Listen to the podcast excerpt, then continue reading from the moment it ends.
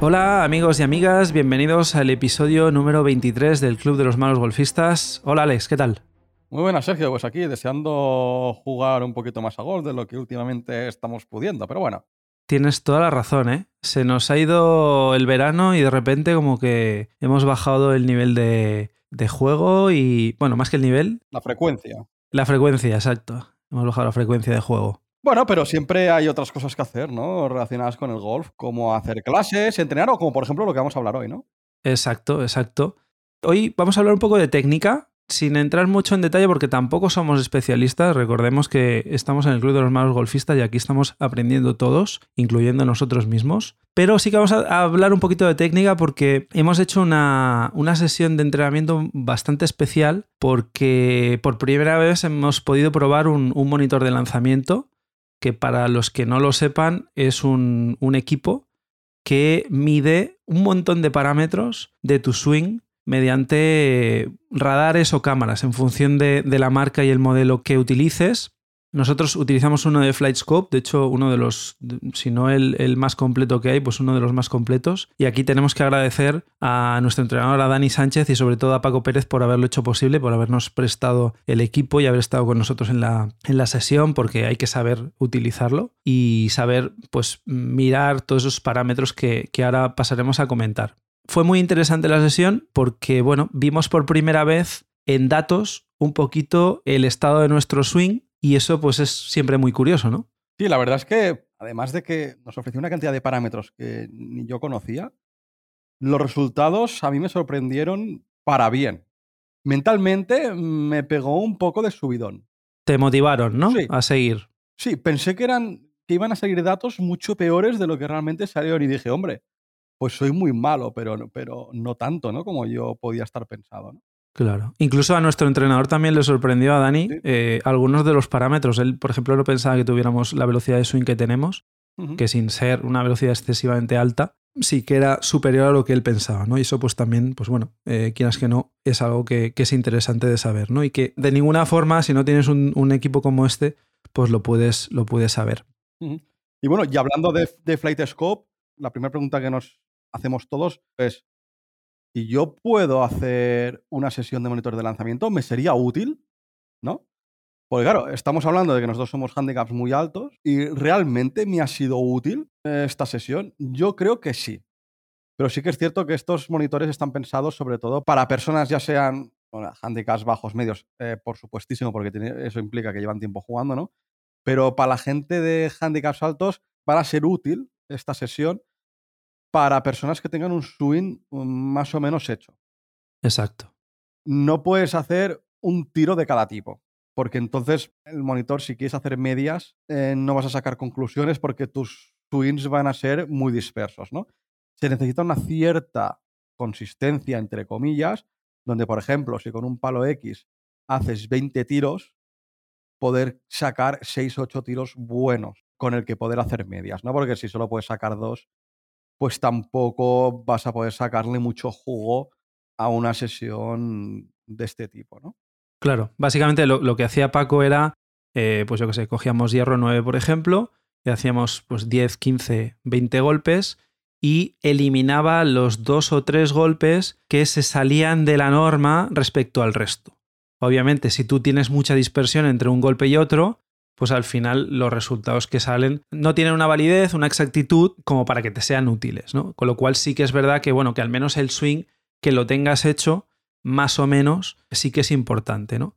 Y luego, por suerte, cada vez en más sitios, en más campos, puedes disponer de monitores de lanzamiento, puedes hacer sesiones en las que pues tú pagas una hora y bueno, eh, de una forma más o menos barata pues puedes acceder a esa información. Obviamente, para nuestro nivel no necesitaremos hacer una sesión de estas cada semana o cada mes, sino que a lo mejor pues, puede ser interesante hacerlo cada seis meses o incluso cada año para ver un poco la progresión y eso lo que te pueda ayudar y ayudar a tu profesor es a orientar un poco por dónde van los tiros y qué puedes ir trabajando para mejorar el swing, ¿no? Pero incluso para handicaps bajos. Estas sesiones tampoco están pensadas para hacerlas cada semana, porque de una semana a otra, ¿qué te puede valer el swing? Por muchos cambios que estés haciendo en tu swing, en tu técnica, los cambios se van a ver a largo plazo, porque tienes que hacer el cambio, vas a estar inestable, tienes que consolidarlo, quiero decir, que los resultados tardan en verse. No es de una semana para otra, ¿no? Sí, sí. Luego, a nivel, de, a nivel profesional, pues seguramente, eh, de hecho, todos cuando les vemos en televisión, por ejemplo, que están haciendo el calentamiento previo a, la salida, pues todos tienen su monitor de lanzamiento y obviamente pues sí que ahí afinan muchísimo más. Pero bueno, Vamos a mirar un poquito parámetros importantes que en nuestro caso y gracias al monitor de lanzamiento FlightScope que utilizamos, pues pudimos ver. Se dividen por un lado en parámetros del vuelo de la bola, y eh, por otro en parámetros de lo que es el propio swing y temas relacionados con el palo, ¿vale?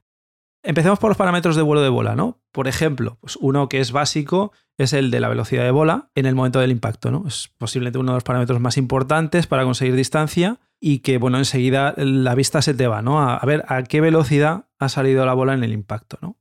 Conseguir un impacto en la zona central, pues hará que esa velocidad de bola aumente y eso conlleve un mejor golpe y más distancia. Otro parámetro, el ángulo vertical de lanzamiento, o lo que es lo mismo, es el ángulo en el que la bola es lanzada respecto a la horizontal en el momento en el que sale.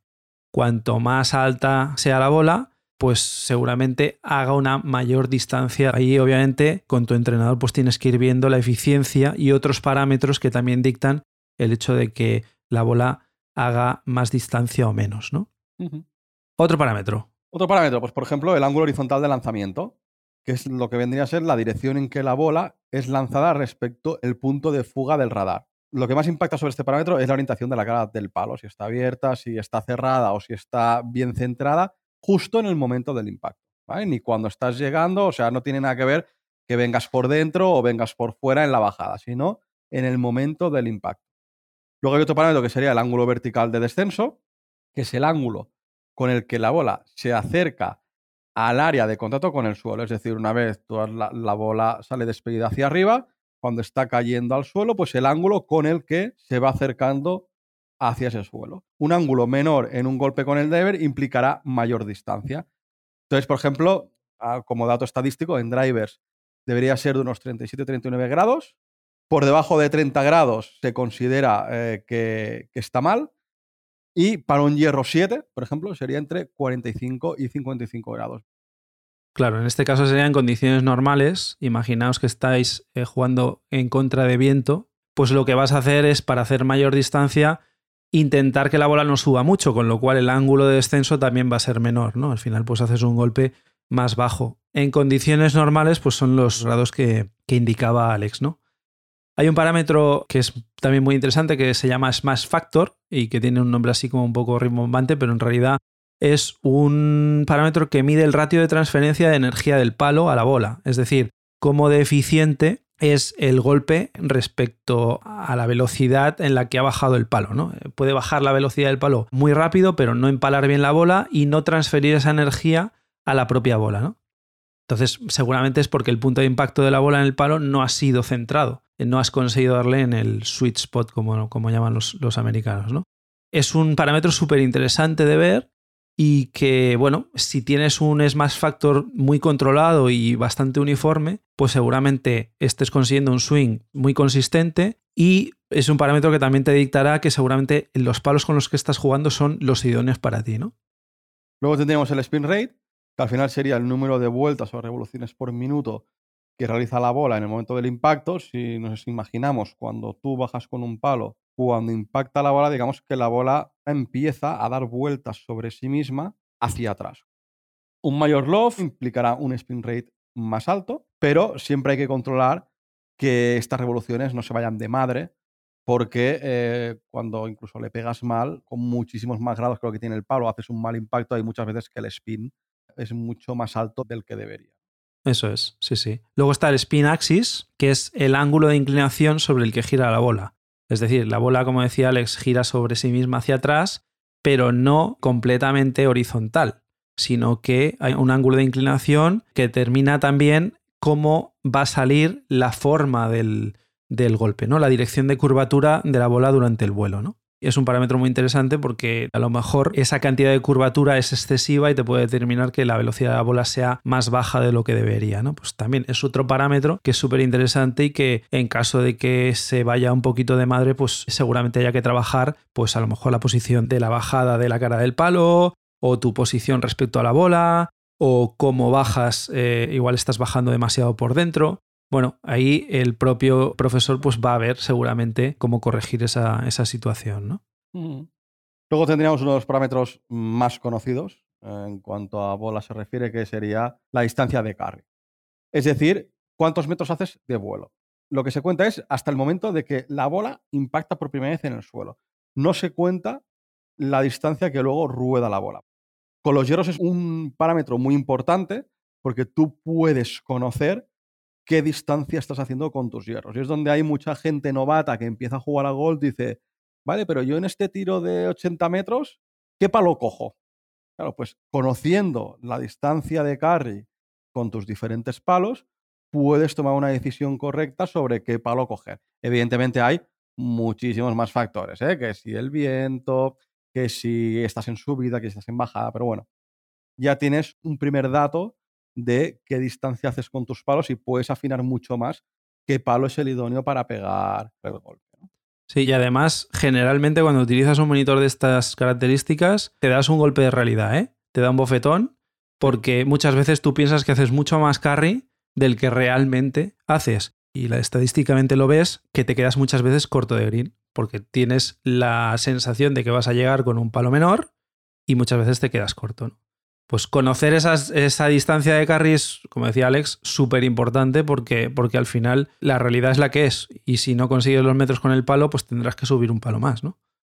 Y luego hay otra cosa, que cuando sales a campo siempre hay un cierto componente de control. con lo cual vas a hacer todavía 5 o 6 metros menos que lo que haces en un campo de prácticas. Por el miedo, por querer controlar el golpe. Simplemente por eso por el síndrome del fairway, ¿no? De, que tienes un margen de error mucho menor que, en el propio campo de práctica. Claro, porque tú en el campo de prácticas muchas veces tiras bolas a notar el impacto o ver que la bola sale bien, aunque te salga un poco de draw, un poco de fade y tal, pero es que a lo mejor en campo real un poco de draw, un poco de fade implica fuera de límites. Claro. Con lo cual la presión es mayor y pegas un tiro más controlado. Con lo cual normalmente tu distancia de carry que te marca un monitor de lanzamiento en un campo de prácticas siempre va a ser mayor de que realmente tengas en un campo real. Luego tenemos otro parámetro que es la distancia de rodada, que es eh, la distancia que recorre la bola desde el momento en el que toca el suelo por primera vez hasta que se detiene. ¿no? Obviamente es una distancia calculada con algoritmos matemáticos y que bueno, hay que cogerlo entre comillas con pinzas porque, eh, como decía Alex antes, pues aquí intervienen un montón de factores que obviamente cuando tú estás haciendo esta sesión lo haces en un campo de prácticas, pues la realidad luego en el campo es que puede estar la bola corriendo en el RAF o que tenga un tramo de subida, un tramo de bajada que obviamente el monitor no lo puede tener en cuenta, ¿no?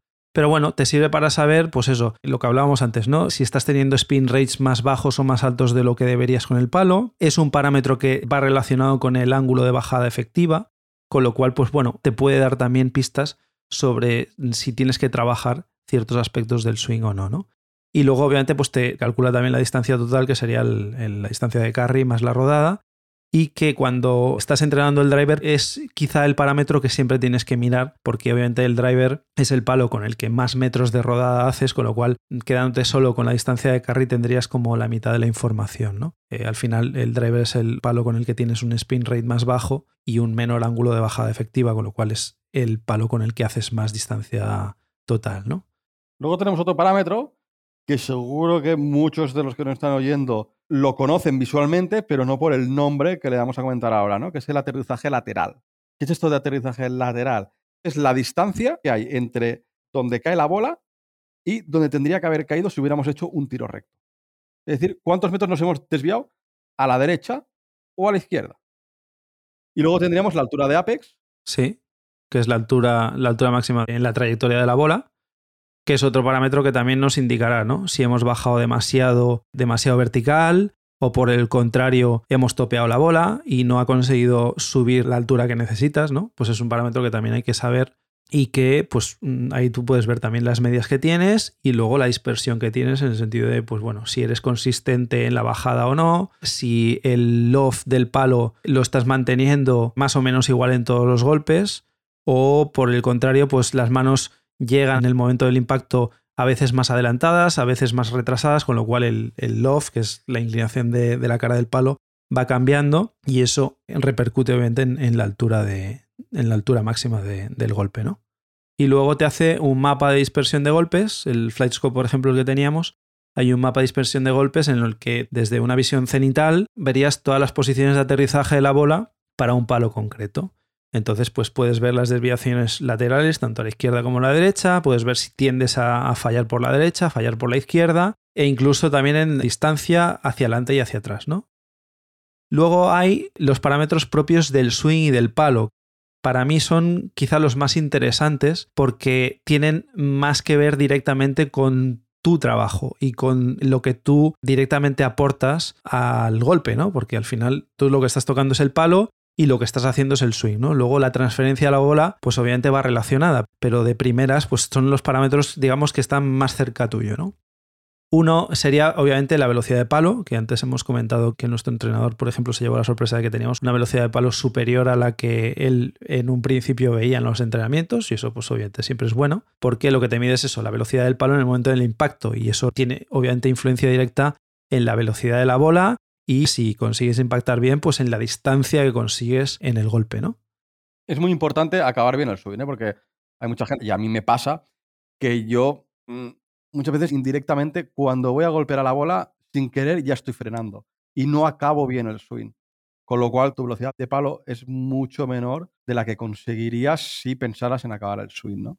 Sí, justo el, siguiente parámetro que mide es eso, ¿eh? el perfil de velocidad de palo, que es el parámetro que mide la velocidad de la cara del palo antes y después del impacto, ¿vale? La velocidad del palo es en el momento del impacto, pero te mide los instantes anteriores y posteriores porque ahí puedes ver la consistencia de velocidad de swing, porque lo que nos dicen siempre, que es muy difícil a veces mentalmente de tener en la cabeza, pero es que cuando tú haces el swing, la bola es una cosa que te encuentras. Tu objetivo final no es la bola, sino que el swing tiene que ser completo desde el principio hasta el final, ¿no? Entonces, pues este parámetro te mide esa eficiencia de transferencia de energía y comprueba si hay una correcta extensión después del impacto, ¿no? Es decir, lo que decía justo Alex, ¿no? Si se acaba correctamente el golpe o estás frenando antes de tiempo, con lo cual estás perdiendo energía y estás perdiendo metros, ¿no? Luego tenemos el perfil de aceleración del palo, que sería lo mismo que el parámetro que contaba Sergio anteriormente, pero medido en fuerzas G.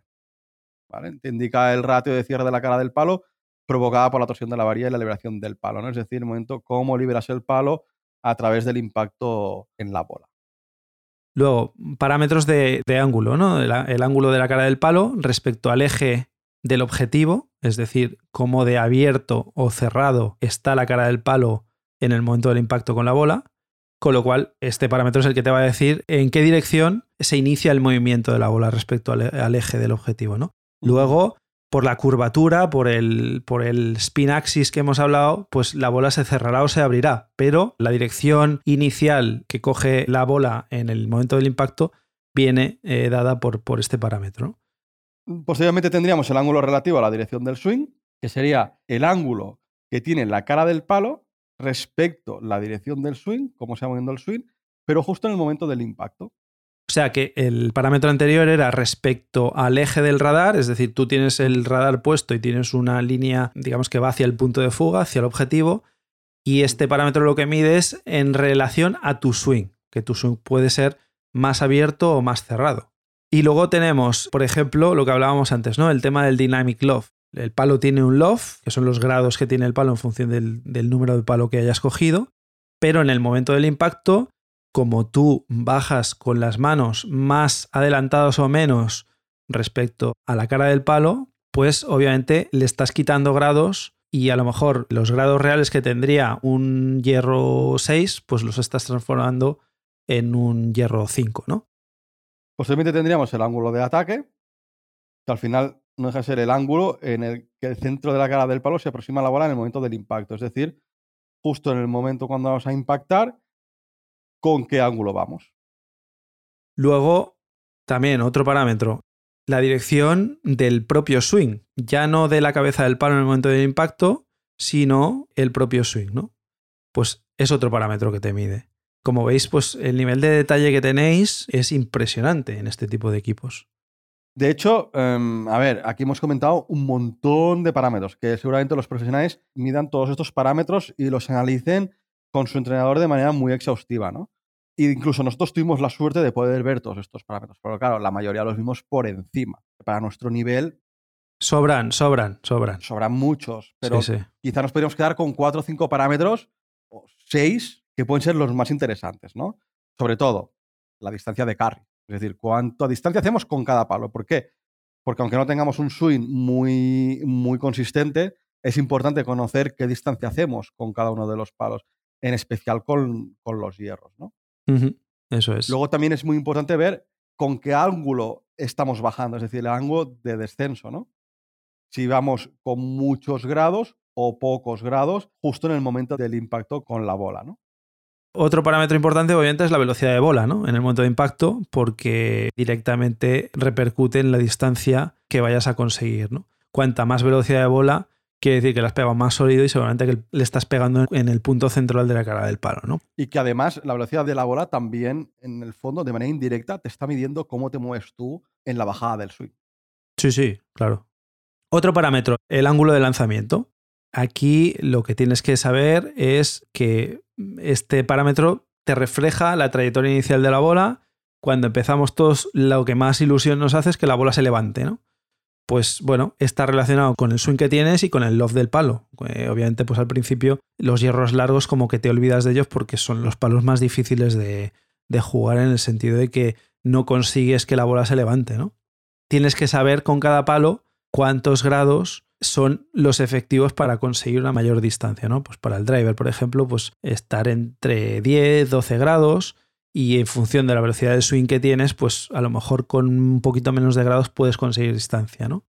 Y uno más, el ángulo de ataque. El ángulo de ataque al final lo que mide es el camino de bajada o de subida que hace la cabeza del palo mientras se acerca al punto de impacto. Cuando estás jugando un hierro, el ángulo de ataque es negativo. Tú vienes bajando el palo porque en el momento del impacto todavía no has llegado al punto más bajo del swing, sino que, como hemos comentado alguna vez, un golpe es bueno si haces el tan conocido bola suelo, ¿no? Primero impactas en la bola y todavía el palo está bajando y haces la chuleta. En el caso de los drivers es al revés. En el caso de los drivers lo que haces es ponerte la bola más avanzada, casi a la altura del talón de tu pie más adelantado, porque lo que interesa es que la cabeza del palo ya esté subiendo en el momento del impacto para conseguir más altura, ¿no? Y por lo tanto más distancia. Porque claro, obviamente el driver tiene tan poco loft, tiene tan pocos grados, que si tú impactas la bola en el momento en el que está todavía bajando el palo, pues no vas a conseguir que la bola se levante, ¿no? Y por último, un parámetro que has comentado antes, Sergio, que, que era muy importante, ¿no? Que es el smash factor, ¿no? Que al final no deja de ser un indicador que te está diciendo cómo de sólido eres con los golpeos de la bola que estás haciendo, ¿no? Si eres muy consistente pegando en el centro de la cara del palo, etcétera, etcétera, ¿no? Estos son, como veis, un montón de parámetros que luego se combinan entre sí. Esto lo tienes obviamente que, que, compartir con una persona que sepa y que te vaya a orientar y decir, pues bueno, pues viendo este parámetro y este me está diciendo que a lo mejor tienes un problema en la bajada del swing o a lo mejor tienes un problema de posición de stance, o a lo mejor tienes un problema con las manos, o que estás haciendo demasiado juego de muñeca, estás parando el golpe, a lo mejor, pues mil cosas que pueden suceder en, en el swing y que, bueno, con una persona que sepa, pues te va a ayudar seguramente a orientarte en los entrenamientos para mejorar todos estos problemas que puedas, que puedas estar teniendo, ¿no? Bueno, hemos hecho un repaso. Eh, obviamente aquí hemos hablado de muchísimos parámetros. El objetivo del programa era, pues eso, que veáis que hay un montón de cosas que se pueden diseccionar, que se pueden estudiar y que con equipos como este y una sencilla sesión de una hora o 45 minutos, luego tranquilamente con el profesor, pues puedes ver y establecer lo que hemos hablado muchas veces, ¿no? La importancia de hacer un planning en el entrenamiento y pues ahí te puedes aferrar a ciertos datos reales para poder decidir, pues bueno, pues vamos a ir por aquí, cuando tengamos esto solventado saltaremos a este otro parámetro y así poder ir recorriendo con una hoja de ruta, entre comillas, los diferentes aspectos del swing para poder mejorar de una forma más rápida seguramente, ¿no? Completamente de acuerdo contigo, Sergio. Esperemos que os haya sido interesante, que no haya sido demasiado pesado y si os interesa pues podemos hacer algún episodio más adelante concentrándonos en algún parámetro en concreto. Seguramente cuando nosotros volvamos a hacer alguna sesión de estas pues también os comentaremos cosas que hayamos aprendido sobre la marcha. lo dejamos aquí por hoy. Eh, os deseamos una muy feliz semana de golf y que vayáis a por el Verdi. Hasta otra.